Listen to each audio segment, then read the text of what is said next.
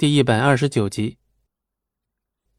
在他们眼里，区区一个清洁工，一个根本不配入流的贱民，居然能被庄慎请进了办公室。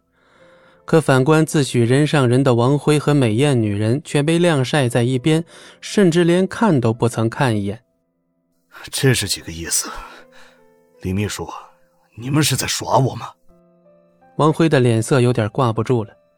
之前对戚不义所有的冷嘲热讽，现在都仿佛啪啪的抽在他自己的脸上。没有啊。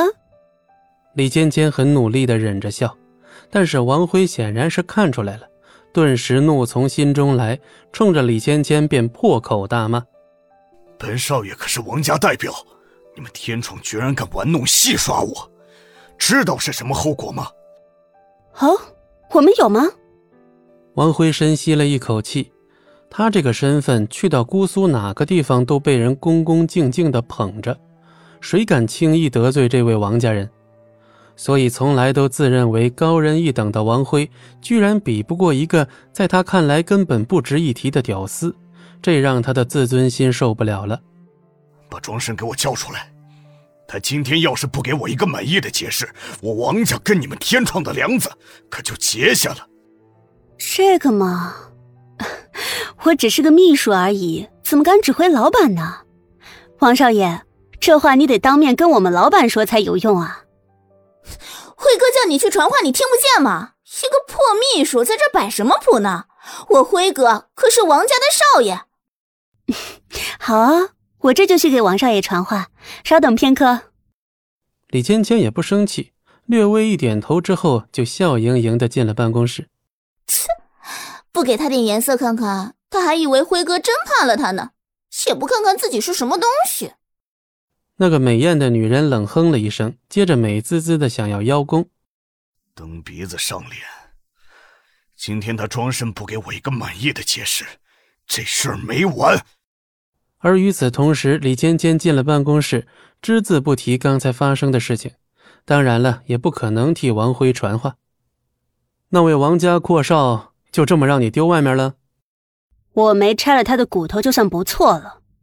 区区一个纨绔也敢羞辱戚先生？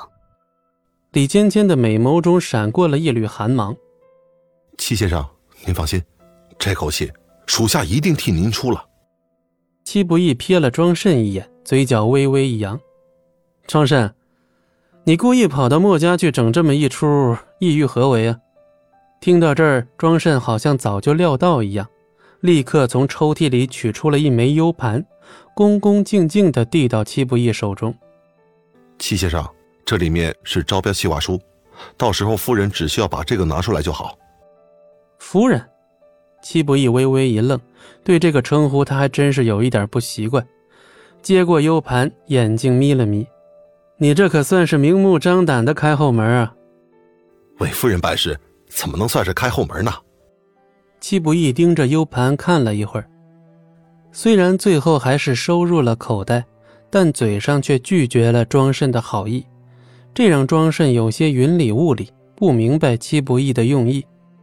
戚先生，属下斗胆问一句，您这是何意啊？哦，倒也没什么，只是想看看没有我的帮助，他能做到哪一步。庄慎还是满脸的无法理解。倒是一旁的李芊芊，美眸之中异色一闪，仿佛是明白了什么似的，嘴角不禁浮起一抹暧昧的笑容来。庄慎，王家是你故意挑选的，是吧？还真是什么都瞒不过戚先生。据我调查，当初谋害戚先生父亲的凶手，背后似乎有一些大家族的影子。大家族？不错。即便王家没有牵涉其中，他们也一定知道某些秘密，似乎和庄慎说到最后却戛然而止，似乎有什么东西目前还不能说出来一样。季不义眼中寒芒闪动，身上散发出一股让庄慎和李芊芊都不由为之变色的寒意。就在这时，办公室的大门突然被人粗暴的一脚踹开，一道怒不可遏的声音传了进来。庄慎，你今天不给我一个交代，我王家与你势不两立。本集播讲完毕。感谢您的收听，我们精彩继续。